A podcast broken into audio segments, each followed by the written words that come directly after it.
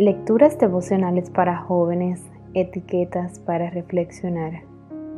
Cortesía del Departamento de Comunicaciones de la Iglesia Adventista del Séptimo Día, Cascue, en Santo Domingo, capital de la República Dominicana. En la voz de Maciel Jiménez.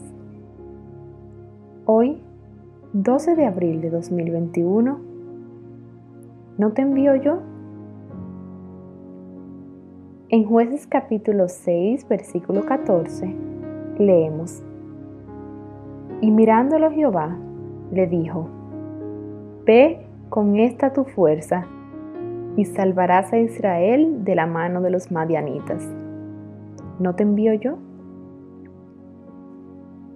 Hay una ley que puede haber traído grandes beneficios en algunos casos, pero en otros comprueba ser bastante ineficaz y es además antibíblica. Me refiero a la ley del menor esfuerzo. Por esta ley se entiende que usaremos los mínimos recursos posibles para lograr un objetivo. El problema es que Dios no es un Dios de los mínimos esfuerzos, ni espera eso de nosotros. El pueblo de Israel se encontraba en una situación que parecía reigirse por esta ley acababan de conquistar Canaán. Se había hecho la repartición de las tierras para las tribus, pero en vez de seguir avanzando en el territorio, se habían conformado con instalarse allí y suspender la conquista. Dios había cumplido su parte. Los había librado y ayudado en la conquista, pero los israelitas parecían no tener muchas ganas de desalojar a los habitantes. En cambio, se aliaron con ellos y terminaron haciéndose esclavos de la idolatría. Puede parecer ridículo que el pueblo que por tanto tiempo había sido esclavo, al recibir su libertad se sometiera nuevamente a la esclavitud espiritual. Sin embargo, eso fue lo que sucedió.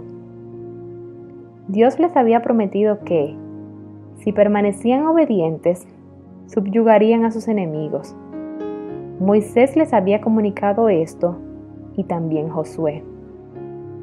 Pero Israel prefirió quedarse de brazos cruzados, haciendo el mínimo esfuerzo.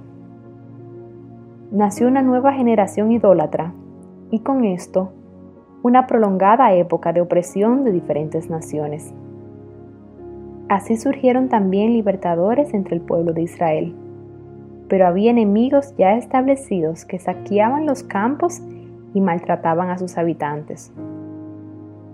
El pueblo clamó, Dios oyó y escogió a Gedeón para que lo ayudara. Un día, el ángel de Jehová se apareció y le aseguró su apoyo, pero Gedeón, en vez de agradecer y alabar a su benefactor, comenzó a dudar y a cuestionar la razón de su condición actual. Creía en un Dios que en el pasado había hecho grandes maravillas, pero que ahora supuestamente los había desamparado. Dios no respondió a su pregunta. No iba a entablar un diálogo sin sentido. Le ordenó ir y salvar a Israel. Hoy también corremos el riesgo de creer en un Dios del pasado, de limitarlo a nuestras leyes del menor esfuerzo pero no nos equivoquemos.